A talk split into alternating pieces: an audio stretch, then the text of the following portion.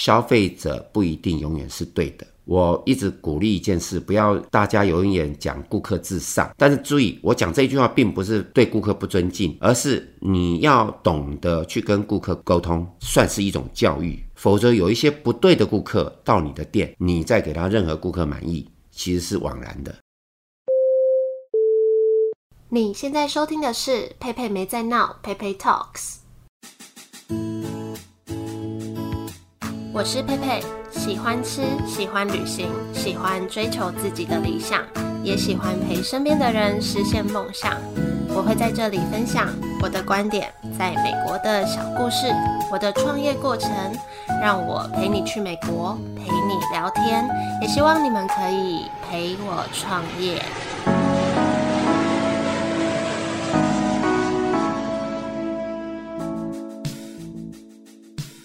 欢迎大家回到餐饮业品牌经营的第五集，自己会聊一些餐饮的趋势。那在前面几集我们聊过品牌是什么，怎么执行和持续品牌精神，还有产品发想与设计。如果还没有听前面的分享，也可以先去听听看。那我们就请吴老师来跟我们分享今天的内容。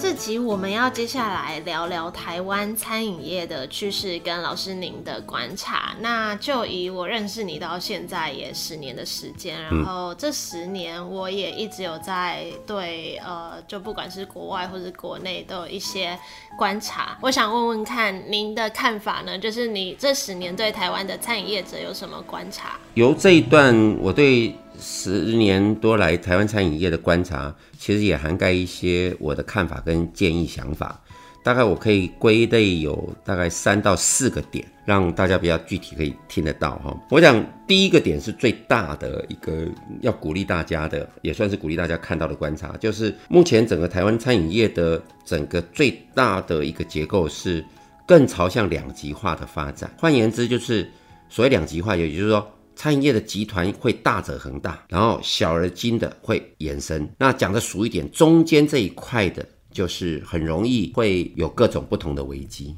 就是说，比较中型的餐饮，它可能会面对各种因素，导致它在营运上面的一个危机等等，这个这个冲击。嗯，啊，这是一个很具体。台湾餐饮业，我第一个看到的就是。朝向两极化的发展，这个趋势是不变的。那当然，除了这样讲完以外，我要从专业角度讲的更细的建议，就是也是一种观察，就是如果依据这样角度，我们就会建议说，更大型的这个餐饮连锁，它在发展的角度里面，它要更细腻的去抓到未来趋势的一个发展。包括就我前几次有常讲的，就是说，诶，你不要弄得多品牌，弄得太乱太碎。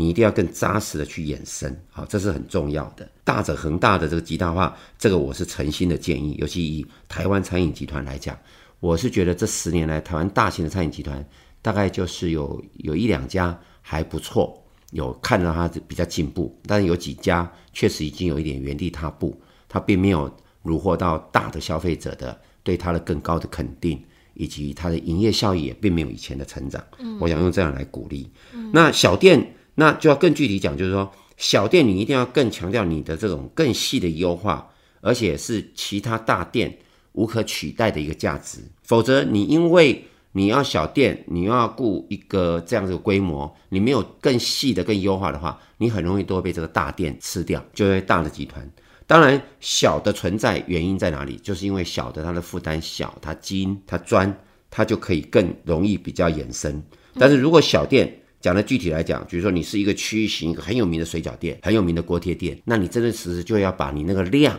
做得更大，也就是你不是小，而只是一个营业在一般的标准，利润在一般标准，你还是要细的。我要鼓励业者，你是要细的去提升你自己在盈利、营业利益跟销售量的扩大啊、因为现在有有这些 Uber 外送，应该是更合理的一个角度，你可以思考用这个角度，让你自己小而优。小而精的持续生根可以延伸，好，这是第一点。那第二点呢？我看到的一个状况是，台湾的餐饮业者，就是如同我前面有讲的，假设这些大公司那些，我感受到的第二点就是，我觉得业者还存在很大的一种所谓的打带跑的心态，就是我先试一下这个新的牌子，试了不好我就收。嗯，其实我真实的还是用这个广播的角度来鼓励，尤其年轻人也是，你不会因为说，哎呀，我大概就是一点钱，我来试一下成功，而是我宁愿鼓励你们有空在还没出手之前，对，还没开店前，我们就研析的很扎实，做起来至少不会太差，可以稳稳的扎根扎实。因为餐饮的需求其实它是很明显，你如果抓得准，所以我常常讲，你现在来做，你来做对的话，大概不会有太大的失败，啊，这是很重要。所以我觉得第二点是我看到的业者还是存在很多那种打带跑心态，尤其很多大的公司也都如此，试了不好就收。但是这种心态，我认为借由这个广播，我是鼓励大家最好是不必要啦。啊，因为你这样子连小公司、小品牌也都会学习影响，这个大家久了反而对自己、对环境也不是很好。那第三点呢，就是也看得到这十年来有部分的餐饮新的创新，开拓新的市场，这也符合我们前一集有讲过的。其实市场真的不会有饱和，就像说你你各位应该在广播朋友，如果台北知道东区早期以前那个。忠孝东路那个 SOGO，它的隔壁复兴北路那边原来要开个微风百货，嗯，我们都很担心说啊、哦、会不会有饱和？那你现在又可以想市政府站有几十个百货 mall 在里面，十多个以上。那早期很多所谓的百货专家，很多理论的论述都会说，哎呀市场已经饱和了，危险如何？可是今天我们再来看，发觉哎好像他们都还存在，而且在市场定位切割上也会各自慢慢 segmentation。切割区隔出不同的消费族群，所以我第三点就讲说，其实现在餐饮业，其实我看到有一些也是很值得开创创新的，嗯，啊，就我们也是公开来举个例子，用例子来举例就比较清楚。就像嗯，八方云集这个锅贴，它算是后发品牌，它不是台湾第一个，可是因为他很用心，在这个锅贴连锁文化上面，他很用心，其实他有创新到了。你看看里面，不管它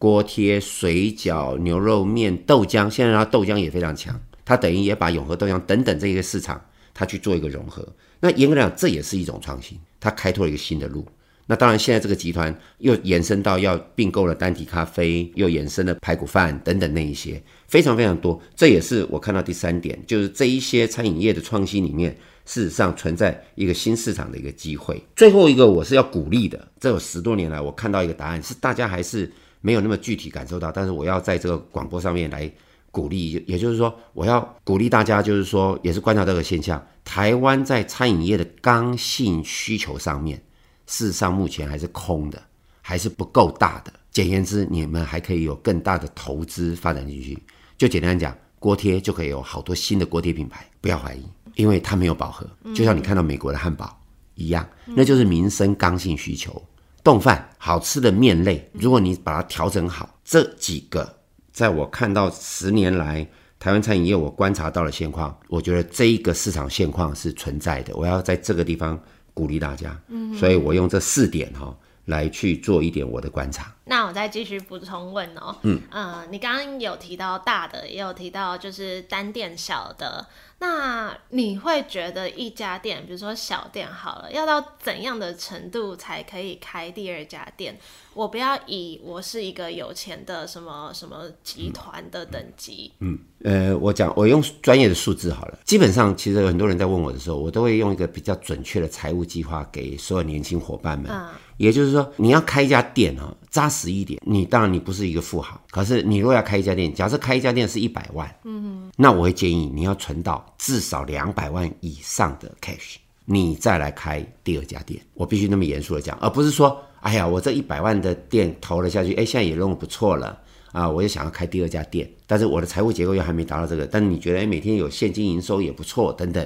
你就要打带跑。我这一点我会务实一点建议你们，因为年轻人其实赚的钱不容易。如果你愿意听我的，我会建议你用这样来扎实的来推动。嗯嗯。啊，因为像我以前认识几个所谓的有一点钱的好朋友，可是我讲的更具体，比如说他当时他准备了六千万，他要开一家。高档的日本料理店，嗯，算是有点顶级的。可是他单单开店到完成到人事等等，他已经花了大概四五千万，四千多了，他也就剩了一千多万。结果撑不到大概半年左右，几乎都已经面临到财务上很大的压力。当然还是可以融资啊，可是你就看不到未来啊。那你这样子，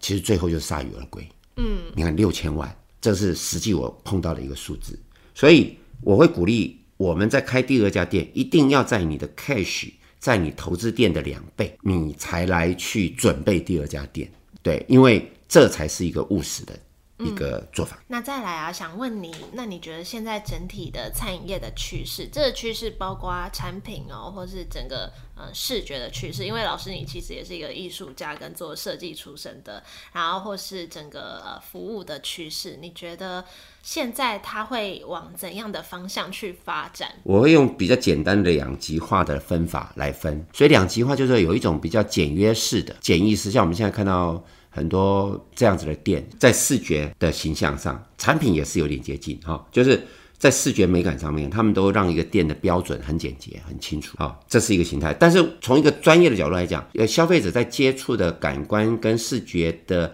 累积的这种好感，或者是那种所谓的疲乏度来讲，这事实上一段时间会面临挑战，也就久了他会觉得很涩、很腻啊，这样。所以两极化的另外一端就是说，还是要表现一些店的。视觉的一种比较细腻的、比较丰富的一种美学。当然，如果我要讲具体一点，我会建议以后各位在开餐饮业的角度，你在视觉层面上，你还是真的要思考到消费者对你这个视觉的主题的独特性跟一体性能不能有加分，甚至于有没有衍生性，绝对不是一个热闹而已。像我常常看到很多人就是就是。这个轻松讲，就是你就常常看到很多餐厅，就当然我这里没有批评哦，一定要特别讲，就你就看到这个餐厅外面就两个翅膀，就好像让人家站在中间 就可以拍个照，好增加那种视觉的一点点有趣，有没有？很明显，哎，很明显，很多家了，不是只有一家。反正讲到你，你不是针对你的哈，就是说就有很多这种餐餐厅，它就会放这个东西。那事实上，那个就那个视觉的趋势就太浅的。如果要我要解你们，我就讲的更细，就是说你这个翅膀，你可能就要有一点故事。啊，好比说，你就应该要跟那个某一部电影啊，或者某一个小说里面有的那个画面的翅膀，嗯，它有关，那可能这样子对你的这个视觉会比较好一点。就是说，不是只是好看就好，而是这个好看要有背后的意义跟整个品牌的一致性。是是是。服务趋势也是一样，现在的服务趋势很重要的哈，我就补充一下。现在的服务趋势已经不是只有实体的服务了，因为现在 App 的一个大量的发达，几乎现在所有的专业经理人在理解跟执行 App 的角度，一定要更大的创新。简言之，呃，我先破破这个题目来解得更深，就是说，在服务趋势的里面来讲，我是觉得更大一块是在线上的服务了。嗯嗯嗯，因为线上服务是你看不到摸不到，但是又很重要的。所以，如果很多餐饮业在这个角度，在服务趋势上面，你更是要有花更多的心思去在解决你在线上服务的各种可能，不管是促销的 bonus，不管是等等，这个有太多极尽可能的想象跟创新，这个无法在这边来讲。简单来讲，哎，来这边给你消费一次的、五次的、一百次的消费者或者消费群，我该有什么样的服务 bonus 等等。结合服务促销、服务行销都要。嗯、那当然，门店的服务里面，呃，以前我也讲过顾客、消费者服务满意的这种课题哈。呃，我总是开破题都会讲一句话：消费者不一定永远是对的。我一直鼓励一件事，不要大家永远讲顾客至上。但是注意，我讲这句话并不是对顾客不尊敬，而是你要懂得去跟顾客沟通。顾客服务的沟通跟算是一种教育，否则有一些不对的顾客到你的店，你再给他任何顾客满意，其实是枉然的。而且并且你会导引让人家误解或者失去认识你的品牌价值、你的服务精神，所以顾客不一定永远是对的。嗯，所以我们应该用借这个机会来去做一个很细腻的一个调整。这点我也蛮同意的，就是可能有时候顾客的要求，老实说，我们做也不是什么难事。但是我觉得店家，尤其是会变成连锁的店家，该有的原则跟他的一些条件要坚守好，不然。因为这不是单纯是满足他这顾客或者怎样，它是会造成其他店的标准不一致，或者是其他人的困扰。是，对。所以对不起，我补述一下哈，因为这聊得很深哈。就是如果我们内部企业餐饮在做服务品牌服务训练的上面，其实这种开宗明义的细腻度一定要让店长跟服务伙伴们，大家有更深的认知。当然，一定要内化，因为服务是一种很心灵的，它是有一种感动的，所以你一定要让每一个人有这个认知。那你这样子，你在衍生这个服务的价值才会高。所以在服务趋势上面，真的是很值得大家用一个比较灵活的角度来去思考。那我们刚刚有聊到视觉的部分呢，我再继续问下去。就我以从大学毕业到现在观察，我记得我大学大四那年开始文创风很盛行，然后接着就一直一窝蜂的流行文青风这种感觉。那我自己是觉得啦，现在这个已经。不是一个流行的感觉，或者甚至说，好像大家看来看去，好像都是差不多的感觉，没有特别突出。那你觉得，比如说下个十年，台湾的在设计啊、形象啊，会有怎样的呈现？是，所以如果各位好朋友们，如果在这样子提出的这个问题，我让你们用一种想象的，你就可以看得到，没有错，好像视觉上有个趋势，但是你又可以感觉到，那有一些已经有数十年品牌文化的这样子的一个餐饮品牌，它的形象。它的识别，甚至于它的标志，其实它还是烙印在消费者的心目中。所以我会鼓励大家，除了一种流行以外，视觉绝对有流行，但是品牌形象标志它的核心，其实它有更深的感度。因此，我会建议你们，你们还是要很单纯的从这个角度去建立你自己的视觉。当然，有一些造型上面的流行的调整，小调可以，可是不变的是你的核心的差异度的视觉要出来。嗯，你你这样讲，我就举个例子，因为我又刚从台中回来哈，因为现在每个礼拜固定两天在台中顾问。那我前天在台中吃火锅店，一个还蛮高档的火锅店，一客消费大概都七八百块，嗯，两个人吃要一千五百以上哈。可是你讲的文青完全是这样子，这不方便讲名字了，因为这有一点批评。但是你去了，你就会感觉这一家那么高档的火锅店，它的火锅摆盘是像那个艺术装置一样，嗯，就像那种大型的无菜单料理，呈现的非常好。可是它的 logo 就是文青风，就是一个圆的线条，然后有点像山水的曲线，把它的字刻印上去。哎呀，我吃完这么高档的火锅店，我走路弯过去，另外呃工业区这个附近东海大学商业学区前面再弯过去，哎，又有一个那个所谓的泡沫红茶店。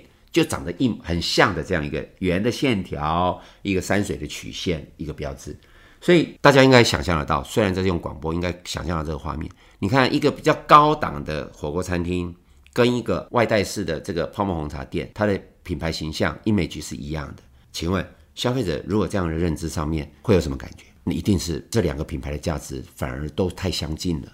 它的价值就出不来。所以总言之，您刚刚所提到的视觉趋势。我会认为，有时候我们在引导这些产业界，一定要鼓励他们要做出自己比较不一样的、比较不一样，而且要有独特性的。你在视觉表现上，确实还是要由这些比较专业的、有有有经验的来引导，让你自己知道说你的品牌形象应该怎么呈现。嗯，好这是非常非常值得大家去思考的。那再来，我们就讲趋势啊，比如说现在的小孩子，现在十几二十岁的人，他们会成为未来的消费者。可是呢，像他们饮食习惯，我相信跟我们现在一定，或是跟在我的上一辈的人一定差很多。你觉得他们会变成这样，或是一些台湾原有的东西，还会不会留下来？这个问题非常有意思啊！呃，严格来讲，这个问题是有很大而且很深的这个议题了哈。但是我尽量把它比较更精准的、更简单来提，因为现在的年轻消费族群也似乎还是会存在两极化，但两极化里面大量的那一块话是属于素食文化化，是，也就是 fast food。比较快速的，因为年轻人嘛，他们对吃的东西，尤其他们工作形态的改变，他不一定，甚至于现在很多年轻人不一定是照三餐吃哦，呃，有些人为了健康，他可能一天吃两餐，甚至有吃一餐的。所以在这样子的一个餐饮文化，面对现在小孩长大的新的未来消费族群，我看还是有大概百分之七八十是快速食品文化的一个存在。嗯，当然不就不用担心，因为事实上我们目前看到的。我刚刚举例的像八方云集啊等等，我们这些台式的、中式的这种快餐素食，它的存在呃需求度，年轻人还是喜欢的，而且还是存在的，因为他们也顾虑到，所以现在这样子的一个形态，他们是存在。那当然，他们的饮食文化的改变，就是我刚刚所提到在服务趋势上面所提到的，应该有更多是来自于属于线上选单式的。嗯嗯嗯。哦，所以你在这快速时尚文化里面，你去。面对，你可能就要满足这一块，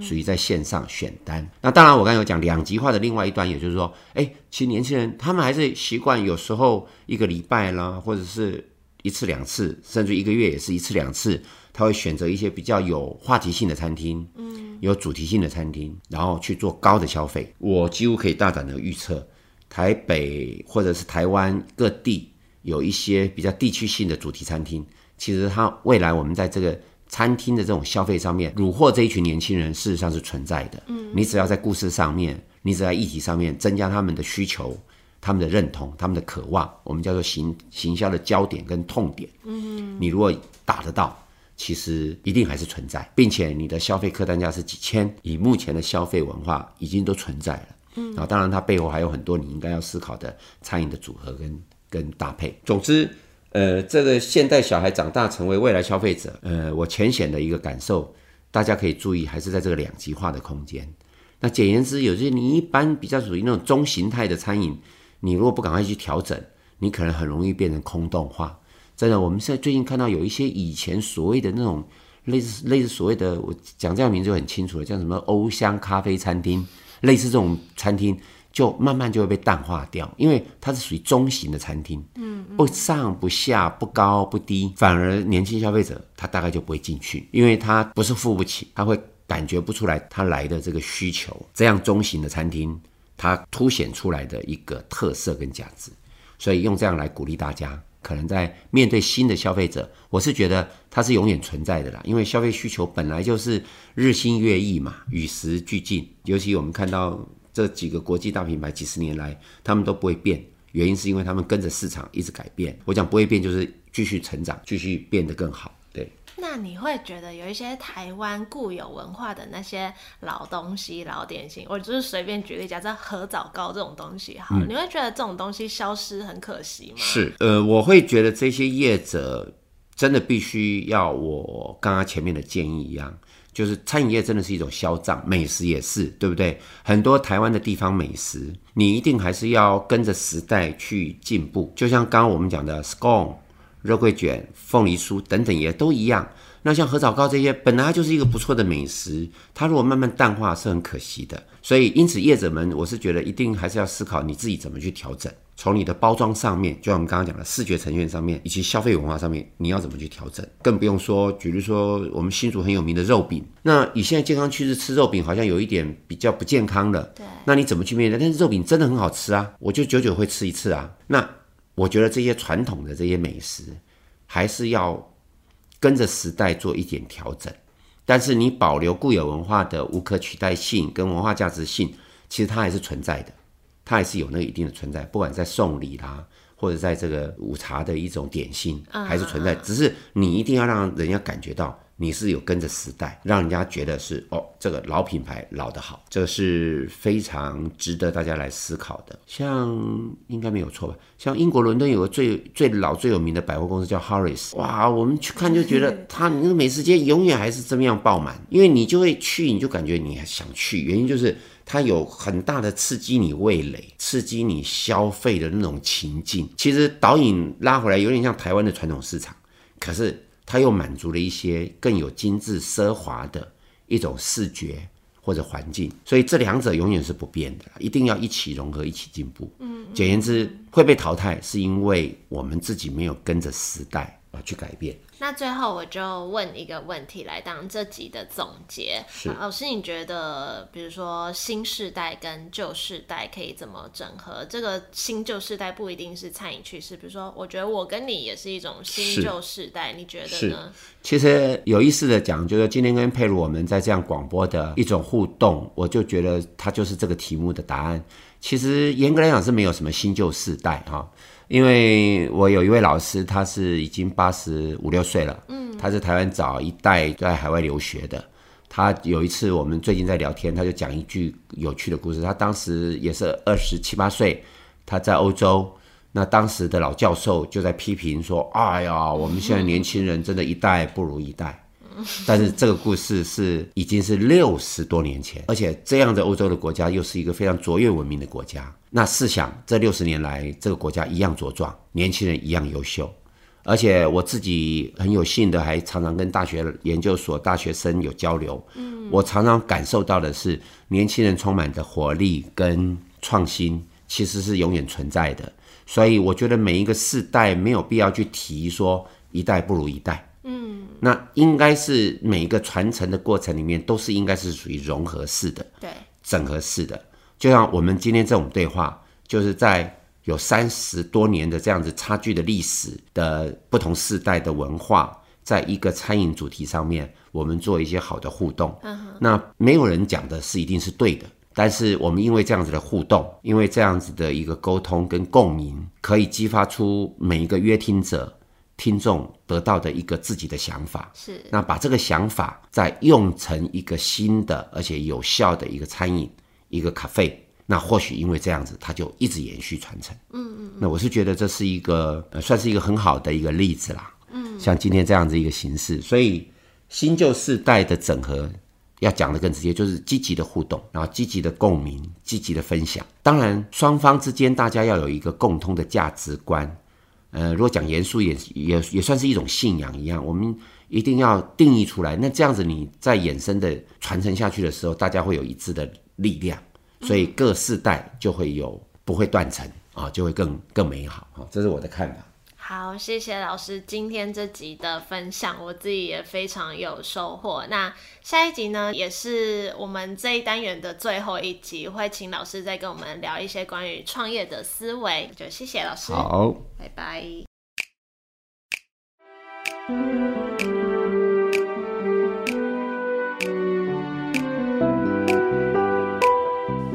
谢谢吴老师在这集的分享，也谢谢大家的收听。不知不觉这一系列的节目已经来到倒数第二集，我也觉得好像好久没有在自己的节目跟大家聊聊天了。但其实我最近很疯狂的在录音。呃，上周加上上周，我好像就录了有十集吧。那主要是在另一个节目谈话时间的录音，还有在这个节目我也录了一集。我觉得，呃，我录这么多集以来最有意义的一次录音，是邀请我认识二十年的小学同学们来聊一些回忆跟友谊。还有，我有在一个节目叫做《播客最前线》的第四集，和主持人九迪分享一些。同时周更两个 podcast 的心得，但那集就是跟那个主持人很嬉闹，我也觉得蛮好笑的，大家可以去听听看，笑一笑。节目连接我会贴在这集简介，或是大家只要搜寻播客最前线第四集就找得到。那如果有任何想法，或是有任何想听我分享的内容，都可以到我的 IG Pepe Talks P E I P E I T A L K S 找我跟我说。如果喜欢这集节目，也可以帮我分享出去。还有到 Apple Podcast 上面帮我打新评分，我们就一样，下周一见喽，拜拜。